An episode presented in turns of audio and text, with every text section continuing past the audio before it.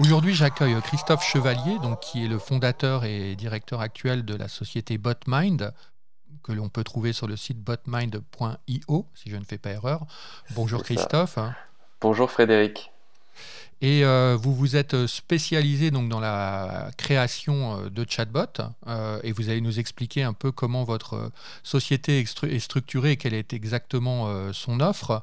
Mais avant de rentrer dans, le détail, on va dire à la fois commercial et technique de votre offre, j'aurais aimé faire un petit focus sur votre parcours parce qu'en général, on n'arrive pas dans le domaine des chatbots euh, de façon euh, forcément euh, très naturelle. Et en tout cas, c'est nouveau pour tout le monde. Donc c'est toujours intéressant de voir le parcours que vous avez pu faire avant et, comment vous, vous, êtes centré progressivement vers, vers ces nouvelles technologies.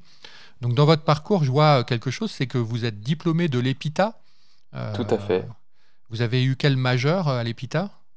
Alors moi j'étais SIGL, donc système d'information et génie logiciel. Euh, donc on, se destine plutôt à des, à des, à des métiers, euh, bah, comme le nom l'indique, d'architecte logiciel, euh, un peu moins dans le développement web, mais pourtant moi c'est ce que j'ai j'ai fait assez rapidement en sortant de l'école. Et, et, donc comme vous le disiez, j'ai un, un, background plutôt technique, donc j'ai été chef de projet technique et développeur pendant, quelques années dans le, domaine du mobile. Et puis ensuite, assez rapidement, j'ai créé une première entreprise dans le e-commerce euh, qui s'appelait euh, Polster. Euh, c'était une marketplace d'objets tendance pour les jeunes. Et effectivement, c'est là où, bah, dès le début, on s'est un petit peu rendu compte que le e-commerce, il y avait pas mal de demandes qui étaient assez récurrentes. Donc, pour vous donner un peu une idée, moi, je gérais plutôt la partie euh, administrative, euh, euh, donc tous les sujets financiers, plutôt support client et aussi le développement du site au tout début. Donc c'est moi qui répondais aux questions de nos clients. Et j'ai répondu des, dizaines et des centaines de fois à la question où est ma commande, par exemple. Euh, et je me demandais à chaque fois, mais c'est bizarre, je, pensais qu'on leur avait envoyé un mail qui expliquait un petit peu où était leur, leur colis. Vous, vous êtes pris pour un chatbot, quoi bah, Au début, c'était euh, voilà, j'étais un human bot euh, ou un chat human, mais effectivement, au tout départ, on, a, on faisait, comme toutes les entreprises faisaient, ben, on répondait à la main à toutes ces questions. Euh, et puis par la suite, euh, cette entreprise Polster a été rachetée par The Tops. Euh, et puis moi, j'ai rejoint une autre aventure qui était une, autre aventure dans l'e-commerce, qui était une société qui s'appelait Woodbox, qui était une, box d'abonnement pour les gamers, édité avec jeuxvideo.com. Et là, pour le coup, j'étais purement sur l'aspect technique. J'étais CTO de l'entreprise au départ et c'est pas moi qui gérais la relation avec les clients.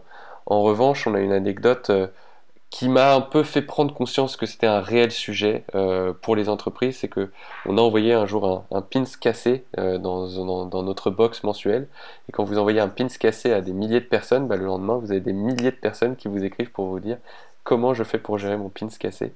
Et typiquement c'est là où je me suis dit bon, ça fait à peu près 4-5 ans que je travaille dans le e-commerce, il y a peut-être quelque chose à faire pour ces entreprises parce que quand on a eu les demandes de pins cassés pendant des, des, jours et des jours, les équipes ont passé du temps à répondre à ces questions-là. Et je me suis dit qu'il fallait qu'on trouve un moyen d'essayer d'automatiser au moins les réponses à toutes ces questions très fréquentes et, chronophages. Donc c'est un petit peu de là euh, d'où est venue l'idée et la genèse de, de BotMind, c'est de ces expériences passées dans le e-commerce et, et, et d'avoir finalement été confronté à ces frustrations euh, côté service client euh, bah, de devoir répondre sans cesse aux mêmes questions. À ce moment-là, vous créez BotMind, donc novembre 2016, c'est ça, si je ne fais pas erreur. Euh, donc on est vraiment au tout début en fait de, l'émergence en fait de plutôt de la renaissance, on va dire, des chatbots, parce que c'est quelque chose qui existe depuis très longtemps. Mais euh, c'est vrai que c'est 2016, avec les annonces à la fois de Google et de Facebook, que les, chatbots redeviennent dignes d'intérêt. Et euh, donc, en fait, si je comprends bien, c'est un peu une concomitance de deux choses, c'est-à-dire à la fois euh, cette espèce de, renouveau lancé par les GAFA et vos expériences précédentes qui, euh, qui vous donne une espèce d'illumination par rapport au problème des services clients. Quoi. C'est exactement ça, je pense que ça coïncide un petit peu, euh, euh, les deux arrivent un peu au, même moment. la, fin d'une expérience dans le e-commerce où on se pose la question de ce qu'on va faire ensuite et justement de, se rendre compte qu'il y a un vrai pain et en même temps d'avoir l'émergence un petit peu de ces, technologies qui, qui refait surface moi, de, aussi, de par mon, background plutôt technique, j'avais déjà été sensibilisé à certaines logiques de, reconnaissance du langage, etc. Donc c'était aussi euh, quelque part dans un coin de mon esprit. Et c'est vrai qu'à un moment donné, tout s'est un petit peu euh, aligné pour se dire, bon, bah effectivement, c'est ça qu'il faut que tu fasses, parce que ça a un réel intérêt pour les entreprises. Et alors justement, d'un point de vue technique, quand vous créez euh, la société, vous, vous décidez de développer vos propres technologies ou alors vous vous êtes plutôt euh, positionné comme un assembleur en fait de briques logicielles? Quel a été votre choix? Au tout départ, euh, les toutes premières versions de BotMind, c'était plutôt de l'assemblage de briques existantes. Alors un petit peu comme tout le monde, au départ, on a testé des solutions du marché euh, qui étaient euh, disponibles, euh, que ce soit les solutions de, Google, de, Facebook, de Microsoft, etc. On a regardé un petit peu ce qui était disponible. On s'est aussi un petit peu cassé les dents à essayer de faire des choses aussi un petit peu par nous-mêmes au, tout, tout départ. Enfin là, j'étais un petit peu tout seul avec des stagiaires au début. et puis finalement, on s'est dit qu'effectivement, il fallait qu'on réutilise au départ des, briques existantes, alors pas des solutions euh, forcément, mais des, mais des, des, librairies disponibles en, Python, etc. Et, pour faire nos, premières briques euh, de fonctionnement. Et on est parti un petit peu sur cette idée au tout tout départ. Euh, et puis par la suite, effectivement, à mesure qu'on a étoffé l'équipe et recruté des, gens qui, sont venus nous épauler sur ces sujets, on a pu améliorer et construire de plus en plus une solution qui soit je dirais, de plus en plus adapté aux besoins des e-commerçants, parce que c'est vrai que, et, à la logique finalement aussi de textes très courts qu'on peut avoir sur les interfaces de chat ou sur les réseaux sociaux. Euh, parce qu'il y avait beaucoup de solutions du marché qui étaient capables d'analyser des grands volumes de texte. Euh, nous, parfois, on a cinq mots, il faut qu'on arrive à extraire le sens.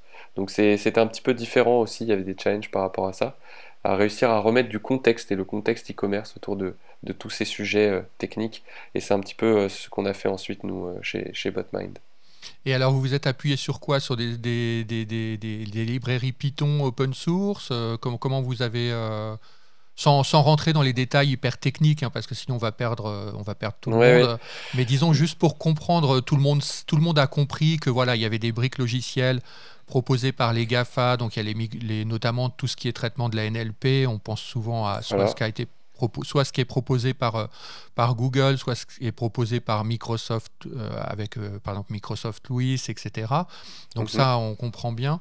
Donc voilà, en restant à peu près à ce niveau-là, dans, l'univers Python, vous, êtes allé vers, du coup vers des solutions open source voilà, c'est ça, au tout début, effectivement, on avait euh, des solutions comme euh, NLTK, euh, il y en a, y en a plusieurs qui existent. Hein.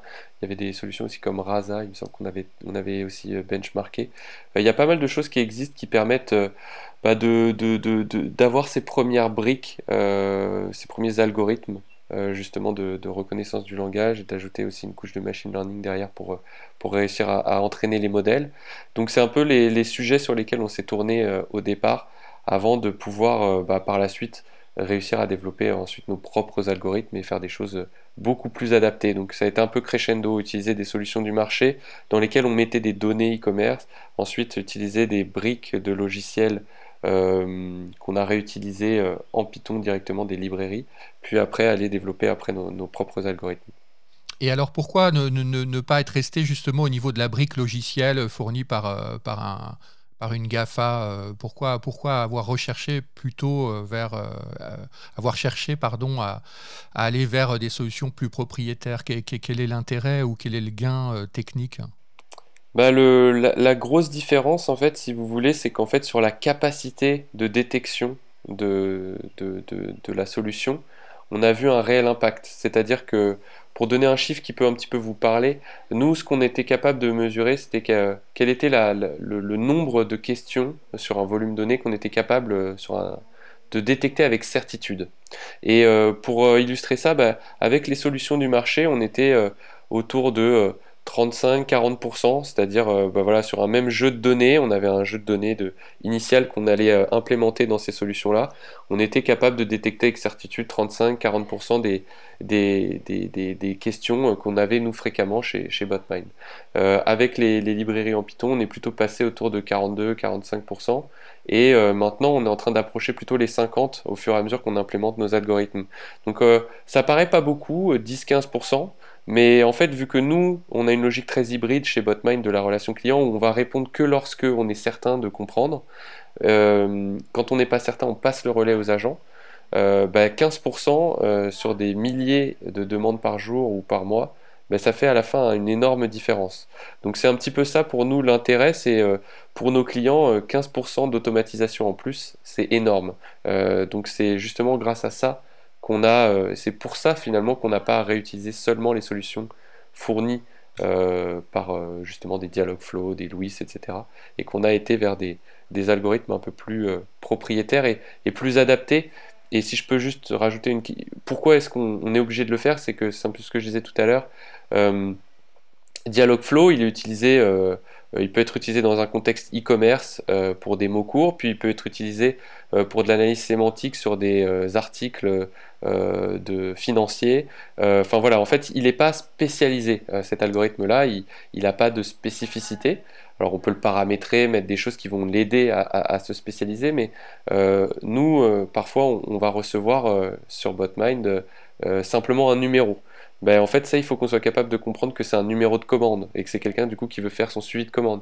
Donc voilà, nous, en fait, le fait de faire du spécifique, ce qu'on fait, c'est qu'on arrive à contextualiser euh, une demande client et de pas simplement se dire, euh, ok, bon bah avec euh, avec les algorithmes du marché, eux sont obligés de rester agnostiques vis-à-vis des secteurs et, ne sont pas capables d'apporter une, une, plus grande spécificité et du coup une meilleure capacité de détection.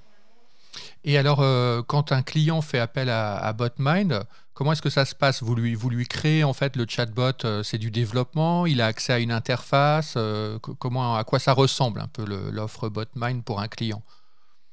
Alors, la façon dont nous on voit les choses, c'est qu'il faut essayer de faire en sorte que quelque chose qui est technologiquement un petit peu complexe soit le plus simple possible pour l'utilisateur final. Euh, et du coup, bah, ce qui se passe, c'est qu'au tout début, euh, un, site de e-commerce va vouloir venir utiliser BotMind. Et euh, nous, ce que l'on fait, c'est qu'aujourd'hui, on lui propose plus de 150 questions types par défaut. qui sont réparties dans différentes catégories. Il y a des sujets liés à la commande, comme le suivi de commande. Il y a des sujets liés à la livraison, comme les délais de livraison, liés au paiement, quels sont les codes promo, etc., etc. Donc en fait, il va arriver sur une interface où on va lui dire, bah voilà un peu les 150 questions qui sont disponibles. Euh, veuillez choisir finalement les, questions euh, auxquelles vous souhaitez apporter une réponse automatisée. Alors, juste euh, les, questions là, en l'occurrence, elles viennent d'où Comment vous les avez choisies, ces 150 questions? Bah, Ça, c'est le fruit maintenant de deux années de travail avec nos clients. C'est qu'en fait, on a été capable de déterminer quelles étaient toutes les questions les plus fréquentes qu'on avait dans le e-commerce, de les segmenter justement par catégorie. Euh, et c'est euh, en fait le fruit de, milliers et de milliers d'interactions que nos clients ont eues avec leurs clients et leurs visiteurs, euh, qui ont fait qu'on a pu récupérer ces informations, les anonymiser et utiliser ça pour catégoriser et pré-entraîner finalement la solution. Donc utiliser BotMind aujourd'hui, c'est bien plus facile que de l'utiliser il, y a un an ou il y a, ou il y a deux ans, où il n'y avait pas toutes ces choses. Donc petit à petit, on améliore la solution parce qu'elle est utilisée, il y a des interactions qui sont faites tous les jours et on récupère ces informations pour continuer à entraîner le modèle. Et, euh, voilà d'où viennent justement ces 150 questions types et qui permettent euh, à un e-commerçant aujourd'hui de lancer BotMind dans quelques jours. Parce qu'en fait, le seul travail qu'il va avoir à faire de son côté, en fait, il y a deux pain points aujourd'hui quand on va installer une solution d'automatisation comme BotMind. Le premier, c'est d'avoir du pré-entraînement spécifique. Alors, euh, un e-commerçant qui vient et qui va devoir euh, faire le travail qu'on a fait depuis deux ans avec des dizaines et des dizaines de clients, s'il veut le faire tout seul de son côté, ça va lui prendre beaucoup beaucoup de temps. Donc ça c'est le premier gain. Il n'y a pas de temps d'apprentissage puisqu'on l'a déjà pré-entraîné. Et le deuxième qui peut être un petit peu long, c'est euh, de se connecter à son écosystème existant. Euh, un e-commerçant qui va utiliser Zendesk, Front, Freshdesk, etc. pour gérer ses tickets. Et, qui va utiliser un Shopify, un Magento, un PrestaShop pour gérer ses commandes, ben, il va potentiellement aller devoir chercher et, et, stocker des informations dans ces outils. Et ça peut lui prendre du temps de développement à son équipe technique. Et ben nous, on a essayé de simplifier aussi au maximum ces sujets-là avec des connecteurs qui permettent aux, e-commerçants finalement demain de arriver sur Botmine, dire qu'il veut répondre au suivi de commande, dire qu'il est connecté à Zendesk et à son PrestaShop pour aller chercher l'information, déterminer quelle est la réponse exacte, le wording qu'il veut donner aux clients qui, souhaitent savoir où, où sont leurs commandes. Et voilà. Et derrière, il, a, il est capable d'intégrer BotMind et de le lancer en quelques jours seulement. Donc c'est un petit peu ça le processus d'onboarding. C'est j'ai 150 questions, je choisis celle que je veux. Quand je veux personnaliser la réponse, je vais me connecter à mes systèmes de données. Et, euh, je suis capable ensuite en quelques jours de déployer euh, BotMind sur, euh, sur mon site ou sur mon appli mobile. D'accord. Alors ensuite, vous dites sur, le, sur votre site, que, et vous l'avez redit encore euh, tout à l'heure, qu'environ 45%, 50% en fait peut être vraiment automatisé euh, en termes de, donc, euh, donc supporté, on va dire, par le, par le chatbot. et 50% en fait des, des demandes d'utilisateurs ne peuvent pas être automatisées. C'est ça un peu la part hein? Ouais, alors ça varie. Hein. En, fait, aujourd'hui, euh, tout à l'heure, on parlait vraiment de la capacité de détection de nos algorithmes de reconnaissance du langage. On se rend compte aussi que grâce à des interfaces typiquement de un peu de qu'on pourrait appeler de FAQ dynamique ou de boutons, etc., on est aussi capable de, de, de, filtrer aussi un petit peu les demandes des clients en plus. Donc nous, on a des projets euh, qui sont assez variables. Il y en a certains, on est capable d'automatiser beaucoup plus que 50%. Ça dépend du contexte aussi euh, et de la volonté du client. Mais oui, il, n'en demeure pas moins qu'à la fin, il reste toujours une part non négligeable de conversations et de demandes qui ne peuvent pas être automatisées. Demain, euh, si vous allez euh, sur un site de e-commerce et que vous avez un gros litige et vous souhaitez un remboursement parce qu'il y a un gros problème, euh, on n'est pas capable, nous, Botmind, de prendre la décision, en tout cas pour le moment, de rembourser un client et de se dire, ok, je vais analyser votre photo, oui, c'est vrai qu'il y a vraiment un problème, je vais vous rembourser, etc. Ça, on ne le fait pas. Euh, au même titre que demain, on a quelqu'un qui arrive et qui euh, veut, qui est un peu perdu, qui souhaite, pardon, qui souhaite choisir un produit. On travaille par exemple avec le petit ballon et il y a des conseils de type de vin, des associations mets, vin, etc. qui sont pas forcément simples. Alors on peut faire des choses en automatisant euh, avec des parcours engageants qui peuvent être sympas pour l'utilisateur. Par contre, s'il y a un vrai besoin de conseil, bah, chez le petit ballon, il y a des experts vins qui sont connectés derrière Botmind et qui sont capables d'aller apporter une vraie un vrai conseil sur euh, ok bon bah voilà demain vous allez manger ça. Qu'est-ce que vous aimez? C'est quoi votre budget? Et c'est là où pour le moment et je pense encore pour un certain temps la, technologie pourra pas remplacer ces interactions là et c'est là où justement nous on doit être très intelligent pour ne pas essayer d'automatiser ces interactions là qui sont des interactions premium qui nécessitent l'intervention d'un agent et pour autant essayer de faciliter au maximum le relais du côté de l'agent pour pas qu'il ait à reposer toutes les questions de préqualification, etc. Mais euh, pour toutes ces interactions-là, nous, notre objectif, c'est d'essayer de mettre un agent humain directement disponible vers le visiteur euh, dans les cas euh, justement que j'ai précités tout à l'heure. Donc ça veut dire en fait que le, chatbot, il intervient surtout sur des réponses, on va dire, pratico-pratiques, c'est-à-dire de la donnée factuelle, euh, mais tout ce qui ressort du qualitatif, vous pensez que ça ressortira encore longtemps euh, à l'humain et à des conseillers euh, clients humains? Bah, C'est notre approche. Je pense qu'aujourd'hui, c'est aussi ce qui peut permettre à une entreprise de se démarquer, de se distinguer des gros Amazon et autres et encore. Euh, voilà, l'idée c'est de se dire aujourd'hui pourquoi est-ce qu'on vend plus dans des magasins physiques qu'en ligne? C'est parce qu'on a un commerçant en face de nous. On a quelqu'un qui nous sourit, qui nous accueille, qui nous conseille. Et on n'a pas cette expérience-là en ligne malheureusement parce qu'on n'arrive pas forcément à, à dialoguer avec des agents facilement parce qu'il y a trop de volume. Et nous, notre vision c'est de filtrer ce qui doit être filtré mais ensuite de laisser euh, bah, des agents, des conseillers conseiller les visiteurs aussi en ligne. Il n'y a pas de raison oui, qu'on leur laisse plus de temps aussi, euh, du coup, euh, pour le conseil, quoi, puisqu'en fait, ils ne prennent plus en charge les, problématiques que le chatbot peut prendre, lui, à sa charge. Mais totalement. Hmm. Si demain, vous avez une équipe de 100 personnes dans, dans, vos équipes de support client et qu'on va réussir à libérer du temps pour 50 d'entre eux, l'idée n'est pas de se dire oh, bah, bah, je, vais, je vais supprimer les, les 50 personnes, plutôt de se dire bah non, en fait, plutôt que de devenir des conseillers qui répondent à où est ma commande, ils vont essayer d'aller inciter les gens à acheter davantage, à réacheter davantage, et ça devient euh, finalement ce centre de contact, de essayer de devenir une centre de profit pour l'entreprise. C'est un peu ça la vision qu'on pousse. Donc on ne peut pas imaginer qu'un chatbot puisse faire du, on va dire, du conseil, euh, du guide cadeau, euh, des, des, des, choses comme ça?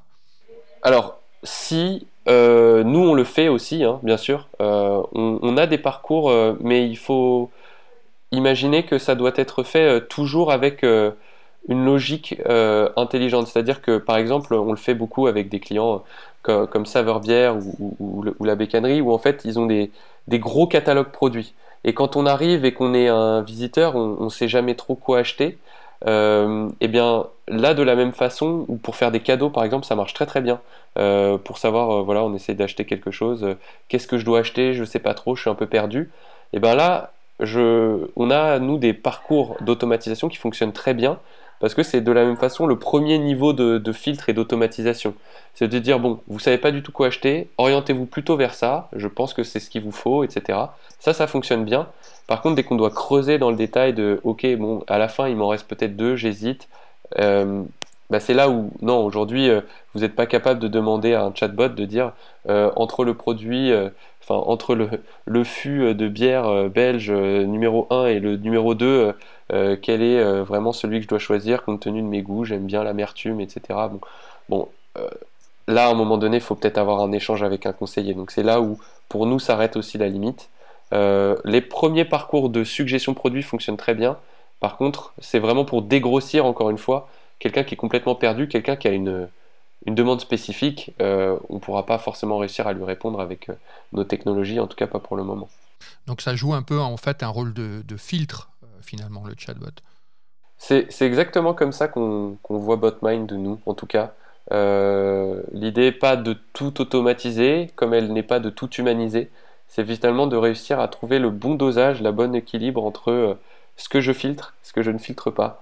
Euh, c'est exactement l'idée, oui. Le, le, Covid a eu un impact sur votre activité et sur le e-commerce? Ah bah, Énorme. Je pense que ça, pour le coup, euh, on, peut en témoigner dans beaucoup de secteurs. Nous, on fait partie un petit peu des chanceux. Euh, malheureusement pour certains, nous, on a été euh, ceux qui étaient un petit peu gâtés par tout ça parce que bah, les ventes en ligne ont explosé l'année dernière.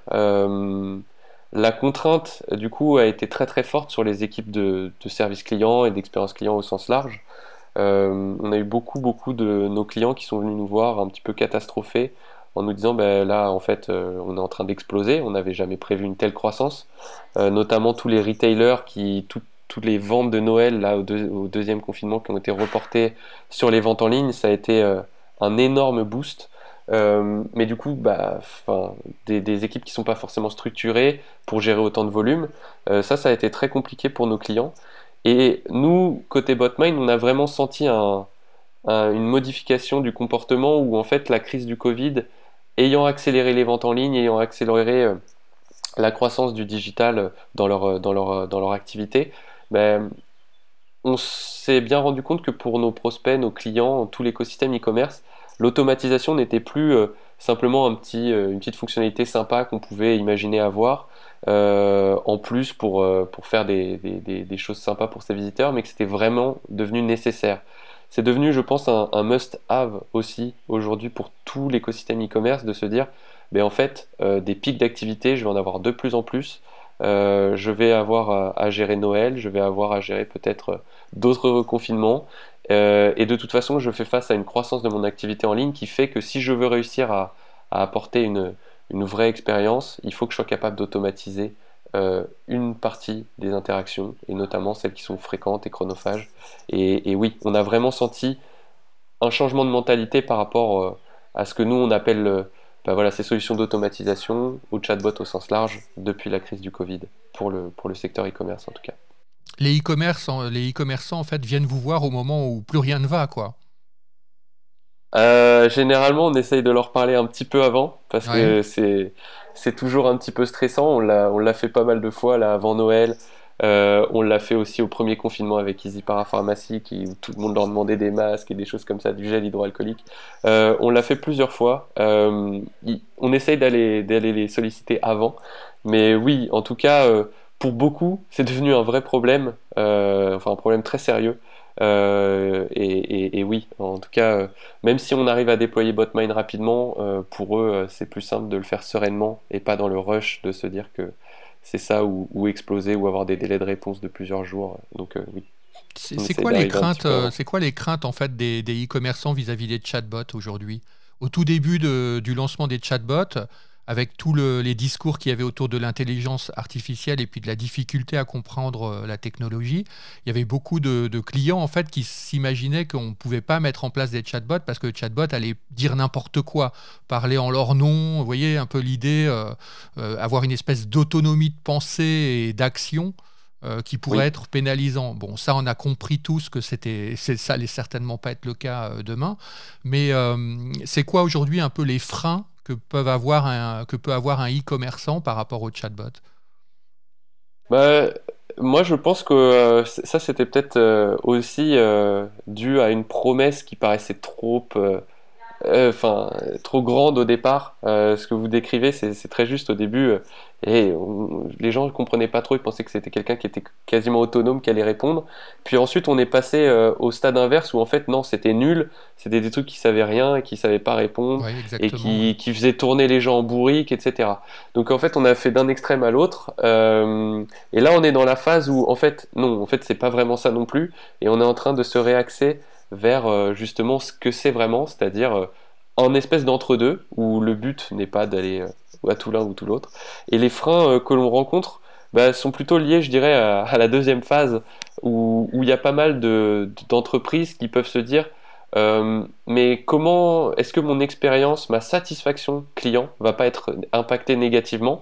Parce que je pense qu'ils sont à peu près tous convaincus du fait que, bah oui, si on répond automatiquement, euh, économiquement parlant, ça va être plus intéressant que de, payer quelqu'un pour le faire, pour répondre à des questions fréquentes et chronophages ou le, sous-traiter à un centre de contact. Euh, donc ça, pour le, côté héroïstique, et, je pense qu'ils sont, ils sont assez... Tout ça, c'est assez compris aujourd'hui. En revanche, il y a un côté qui est plus... Euh, euh, qui, qui, a plus de freins. pour moi, c'est justement celui-ci de s'assurer qu'on va pouvoir avoir une expérience client fluide et que le relais entre le bot, l'automatisation du coup, et les agents va bien se faire, que le client va pas tourner en bourrique, qui va pas se sentir perdu ou tromper le visiteur parce qu'en fait on, lui a inscrit aussi une fausse promesse de penser qu'il va avoir une réponse rapide alors qu'en fait non, il faut qu'il envoie un ticket ou qu'il appelle. Voilà, c'est des choses qu'il faut aussi euh, expliquer et, nous c'est là où aussi on pense qu'on a toute notre part en tant que solution qui, fournit ça, c'est d'expliquer aussi à nos clients comment l'utiliser. Euh, parce qu'aujourd'hui, euh, il y a des, façons d'implémenter des solutions d'automatisation qui, selon nous, ne sont pas les bonnes. Euh, et, c'est justement ça qu'il faut essayer d'éviter. Les fausses promesses pour le visiteur, pouvoir automatiser parfois des, formulaires de contact, parfois mettre en ligne une interface avec un widget parce qu'il y a des agents disponibles sur le chat. Enfin voilà, il faut être intelligent encore une fois dans l'expérience client, le parcours client qu'on propose, pour pas qu'il y ait de fausses promesses qui soient faites aux visiteurs. Et c'est pour moi ça le plus gros frein aujourd'hui, c'est les inquiétudes qu'on peut avoir sur la satisfaction client, euh, et, le taux de, réachat, etc. Et, comment est-ce qu'on mesure le retour sur investissement d'un projet de chatbot dans le e-commerce? Alors le retour sur investissement, euh, nous, enfin, les e-commerçants sont très héroïstes, donc le retour sur investissement c'est toujours très important. C'est pour ça que je vous pose la question. Ouais. Euh, et du coup, bah, on, a construit BotMind aussi comme ça, c'est-à-dire que nous, on a une section d'analytics très détaillée où on est capable de voir en fait, alors bien sûr tous les parcours qui sont faits, dans quelles sont les interactions, et ça, ça permet de mesurer la, pertinence des réponses qui sont données. Mais ensuite, on a deux onglets spécifiques qui sont le premier est dédié à mesurer le taux de contact, c'est-à-dire qu'on est capable de dire aux, aux, clients bah, sur 1000 conversations combien ont généré un contact avec vos équipes. Euh, et ça, c'est ce qui nous permet de dire bah, si jamais on avait eu ces interactions via un canal euh, de, de, chat classique ou via un canal de, de, formulaire de contact ou sur les réseaux sociaux, bah, vous auriez eu euh, X contacts qui auraient été générés, ben en fait on en a filtré tant. Et ça c'est très important pour un e-commerçant d'être capable de mesurer la performance de l'outil sur cette fonction de filtre, c'est-à-dire de se dire ok mais concrètement quelles sont les conversations que vous m'avez filtrées. Donc nous on, fait la distinction entre une conversation euh, euh, qu'on considère automatisée qui devait l'être euh, de celles qui ne sont pas vraiment des conversations avec une forte valeur ajoutée. C'est-à-dire que quelqu'un qui arrive et qui dit juste bonjour, euh, ok, on va lui répondre, mais ça, on ne considère pas qu'on a fait notre travail complètement. Donc ça, c'est une conversation euh, qui est automatisée, mais qui n'est pas considérée comme quelque chose qui a, qui, a eu un impact. donc ça, c'est le, le, premier point, c'est mesure du taux de contact. Très important de savoir concrètement combien vous m'avez fait économiser de contact auprès de mon service client. Et le troisième onglet qu'on a sur BotMind, du coup le deuxième point sur lequel on mesure notre performance, c'est d'être capable de... Alors là c'est plutôt sur le côté d'engagement, euh, c'est de se dire aujourd'hui dans BotMind on est capable de nous suggérer des réponses au cours du parcours d'achat, souvent avant l'achat, c'est de se dire bah voilà je vois qu'il y a quelqu'un euh, qui a fait euh, tel parcours, qui est euh, sur une fiche produit depuis 20 secondes, qui, hésite un peu, euh, bah, je vais peut-être lui suggérer bah, des informations sur son produit, vous voulez connaître l'origine, savoir quels sont les, délais de livraison, ce genre de choses. Et c'est ce qu'on appelle des déclencheurs, donc on est capable d'aller vers le visiteur. Et ça, on mesure notre performance sur cette partie-là par justement l'impact que ça a sur le taux de conversion. On est capable de mesurer finalement quelle est la différence entre un visiteur qui navigue et qui achète sans discuter et dialoguer avec BotMind et euh, de mesurer l'impact que ça a d'avoir une discussion avec BotMind, voire une discussion qui est générée par BotMind euh, sur justement bah, sur 100 clients qui visitent le site. Euh, est-ce que j'arrive à faire en sorte qu'il y en ait plus qui achètent quand on a une interaction? Et avec ces deux indicateurs qui sont du coup la mesure du taux de contact et la mesure du taux de conversion, on est capable de déterminer si oui ou non bah, ça fonctionne ou pas. D'accord. Alors, on est un peu euh, arrivé là au terme de, cet épisode. J'ai une question plus, euh, plus de l'ordre de la prospective. Comment vous voyez l'évolution des chatbots, on va dire, euh, dans, dans, les années à venir? Je ne vais pas dire dans, dans, 50 ans parce que personne n'en a l'idée, ni dans un an parce qu'on imagine un peu tous les, les, évolutions possibles. Mais vous, vous travaillez sur quoi un peu comme grande évolution sur cette technologie des chatbots alors, ouais, c'est aussi difficile pour nous de savoir un petit peu ce qui va se, se, passer dans 5 ans. Maintenant, euh, ce qu'on imagine et ce sur quoi on travaille aujourd'hui, c'est euh, d'essayer de... Nous, notre ambition, parce que ça va un peu résumer tout ça, c'est de se dire qu'aujourd'hui, euh, quel que soit le canal de conversation entre un visiteur, un acheteur en ligne et la marque, il faudra demain qu'il y ait une part d'automatisation et une part d'automatisation justement raisonnée comme on la, promeut à chaque fois, avec une approche très hybride. Donc euh, nous aujourd'hui, on a commencé euh, à, implémenter BotMind sur des canaux conversationnels comme euh, le live chat, comme les réseaux sociaux. On est en train, et depuis quelques temps, on implémente aussi BotMind sur des canaux un peu plus asynchrones, comme par exemple le formulaire de, contact. Aujourd'hui, un formulaire de contact classique, ben, on remplit ses informations, et puis on, appuie sur envoyer un ticket. Nous, notre vision, c'est que bah, au fur et à mesure où on remplit ces informations dans les catégories, on devrait être capable de fournir du contexte personnalisé à l'utilisateur, peut-être pour l'empêcher d'appuyer sur ce ticket envoyé. Et c'est un petit peu ce que l'on fait aussi euh, maintenant avec BotMind, c'est de se dire, bah, ce canal-là, qui est un gros point de contact pour les entreprises, on va essayer aussi de l'automatiser. Euh, d'une certaine mesure, quand la personne euh, va dire euh, j'ai un problème de commande, auquel elle sélectionne sa commande, on lui donne les infos de la commande, on essaie de lui pousser des infos peut-être pour qu'elle ne finisse par pas envoyer son ticket. Donc ça c'est la deuxième point, puis après je pense qu'il y aura de plus en plus aussi d'évolution vers les canaux typiquement aussi un petit peu vocaux. Aujourd'hui, on en a, on ne travaille pas du tout nous sur tout ce qui est voicebot, etc. chez chez BotMind parce que le problème de la voix, c'est qu'il y a vraiment une, contrainte, euh, euh, autant sur le texte que ce soit un robot ou une personne euh, qui réponde, le rendu est le même. On voit du, des bouts de texte. Sur la voix, il y a le rendu vocal, il y a le côté très direct où on peut interrompre un, interlocuteur pour reposer une question. Et ça, c'est des choses aujourd'hui qui, sur la technologie, sont pas très très bien maîtrisées. Je pense que demain, est-ce que ce sera via des messages vocaux qu'on enregistre comme sur WhatsApp, etc. Est-ce que ce sera le téléphone classique tel qu'on connaît? Je sais pas, mais je pense que c'est vrai qu'il y aura des évolutions aussi de ce côté-là. Et à mon sens, nous, en tout cas, ce qu'on prévoit et ce qu'on pressent, c'est que bah, l'expérience client sur tous ces canaux devra contenir une part d'automatisation et si possible, euh, on, avait cette, cette, image, mais dans la couture, d'avoir une, expérience et un relais entre la technologie et les humains qui soit sans couture. C'est-à-dire qu'on soit capable de plus en plus de, euh, de ne même pas se rendre compte qu'on passe de, l'automatisation à l'humain et qu'en fait on accompagne l'humain au fur et à mesure de son expérience, que ce soit un conseil, un litige ou quoi que ce soit.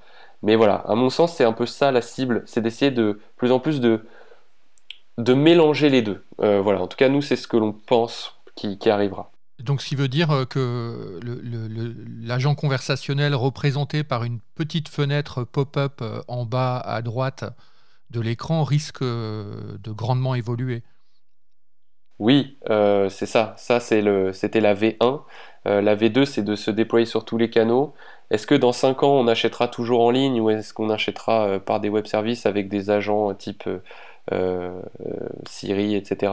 Ça, on verra, mais que ce soit là ou par ailleurs, l'important pour moi, c'est que quand on achètera des produits en ligne, il faut qu'on puisse poser une question à tout moment, et ça c'est vraiment important, et que du coup cette question, bah, on arrive à l'automatiser d'une certaine mesure euh, le plus possible.